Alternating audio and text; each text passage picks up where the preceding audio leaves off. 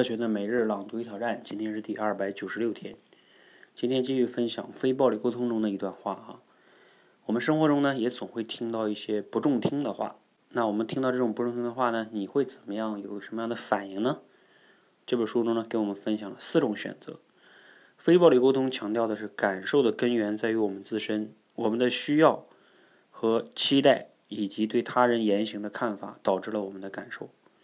听到不中听的话的时候啊，我们有四种选择。第一种呢，就是认为自己犯了错。例如，有人气愤地说：“我从来没有见过像你这么自私的人。”这时呢，我们可能会自责：“哦，我没有考虑别人的感受，真是太自私了。”这会导致我们内疚、惭愧，甚至厌恶自己。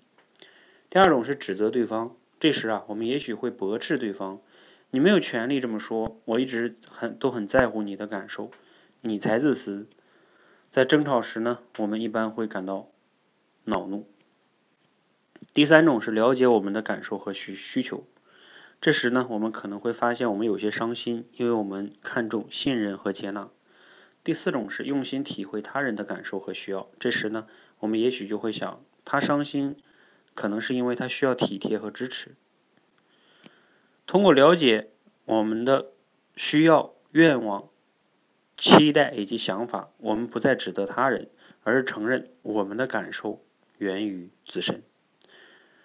好，读了这段话，你有哪些感受哈？其实这段话非常的经典，在我们处理与他人这种矛盾的时候呢，是非常重要的一些原则哈。你看，就是不要轻易的去埋怨自己，也不要去指责对方。很简单的，就是在于要了解自己的感受是源自于自己的需要没有被满足。而也同时呢，别人比如说发怒的话，也是因为他的需要没有被满足。如果我们能去体会他人的需要，那这个时候呢，你就减少了很多的冲突啊。比如说我举一个具体的例子啊，前几天我们带领一些学员训练啊，有一个场景就是，嗯，一个就是发生在三代人之间的关系啊，比如说，嗯，孩子妈妈孩子的。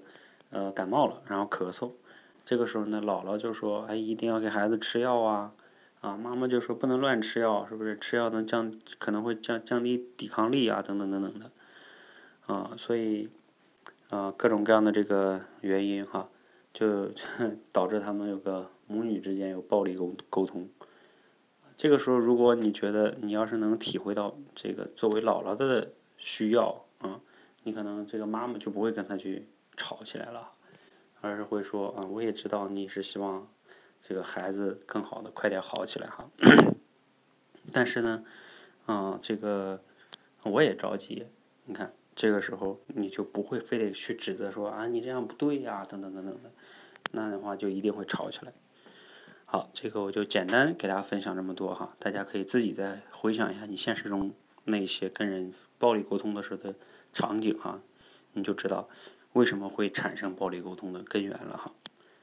好，欢迎和我们一起每日朗读挑战，持续的输入、思考、输出，口才会更好。